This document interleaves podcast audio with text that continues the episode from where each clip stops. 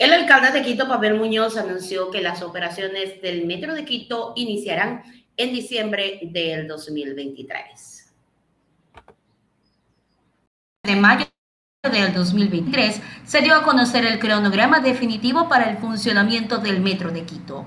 El alcalde de Quito, Pavel Muñoz, confirmó durante su informe semanal que ya cuentan con un cronograma definitivo para el funcionamiento total del Metro de Quito.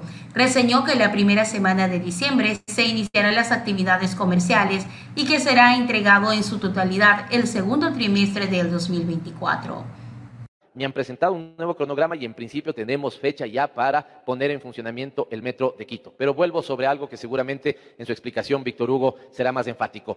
Hubo claro, y hubo una suerte de presión política para que pongan a funcionar algo que no estaban listos.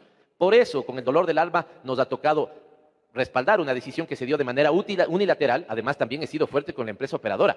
¿Cómo es que siendo una empresa seria accedió a operar un sistema que sabían que no estaban listos para poder operar? Por eso es que tuvimos esos problemas y hoy la mala noticia es que no lo vamos a poder abrir ni siquiera en las horas de inducción que se estaban dando a la ciudadanía. ¿Por qué? Porque como están haciendo trabajos que necesitan tener presencia de personas en el túnel, no podemos tener entonces funcionando a los metros, al metro, a los trenes, si vamos a tener personas trabajando en el túnel. Así que todos, incluido el operador, hoy nos han dicho, sí, es mejor cerrarlo por completo, volverlo a abrir, ya nos van a decir cuando, eh, Víctor Hugo, ¿no es cierto? Voy a ser enfático en pero vamos a tener que esperar un poquito más para poder disfrutar la obra más importante que tiene la capital de la República en materia de movilidad.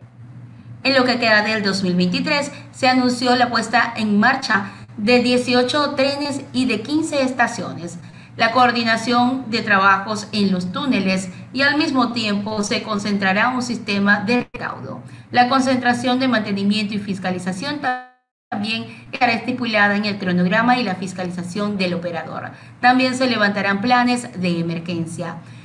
Víctor Hugo Villacrés, gerente del Metro de Quito, informó que durante el 2024 se realizarán pruebas a la terminación y marcha en blanco. Además, se informó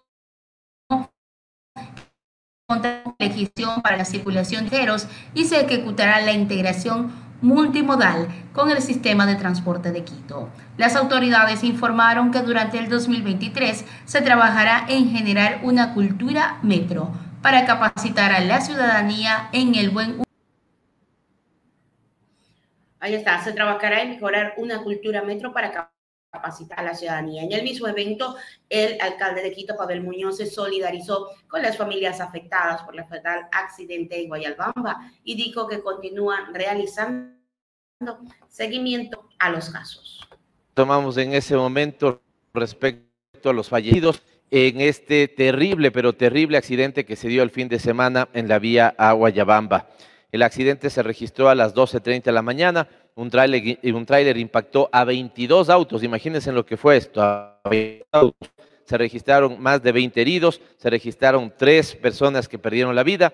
El cuerpo de bomberos de Quito puso su helicóptero a disposición y trasladó al menos a dos menores al hospital Vaca Ortiz para recibir atención de emergencia. 32 bomberos y 11 vehículos de emergencia se pudieron activar, estuvieron ahí presentes aunque eh, debo decirles que debemos mejorar mucho todavía como ciudadanos en esos protocolos. Fíjense en que lo que empezó a hacer tendencia el fin de semana es la poca predisposición y la poca colaboración ciudadana para abrir el paso y que los carros de emergencia puedan llegar. El conductor fue detenido por la Policía Nacional y fue puesto a órdenes de la justicia. Decirles que el día de ayer pude hablar con el representante de ARCA a nivel latinoamericano, él tiene sede en México, y decirle cómo está en el tema de los protocolos nos han sabido decir que no era un carro directamente manejado por Arca, sino que es contratado. Tienen los seguros, esta mañana están viendo la forma en la que pueden cubrir eh, con el seguro, evidentemente, del carro que fue contratado, pero si no llegara a ser lo suficiente ese seguro, la gente de Arca está dispuesta a complementar lo que las familias pudieran necesitar para atender esta grave realidad. Esta mañana como municipio hemos hecho el eh, seguimiento del caso. Evidentemente empezamos a conocer un montón de quejas ciudadanas porque se había cerrado la vía y recuerden los pocos accesos que tenemos de esa parte a la capital generó un tráfico increíble, algunos dicen nunca visto en la historia. y esto se debe en buena medida a que la Fiscalía, como correspondía, y la Policía Nacional cerraron el área porque al haber tres fallecidos tenían que hacer las pericias y las investigaciones necesarias para que em, se pueda conocer el estado en el que eh, habían sucedido los hechos y evidentemente tomar ya las acciones eh, legales pertinentes. Declaraciones de el alcalde de Quito, Pavel Muñoz, con respecto también al tema de este accidente que se dio en Guayalbamba.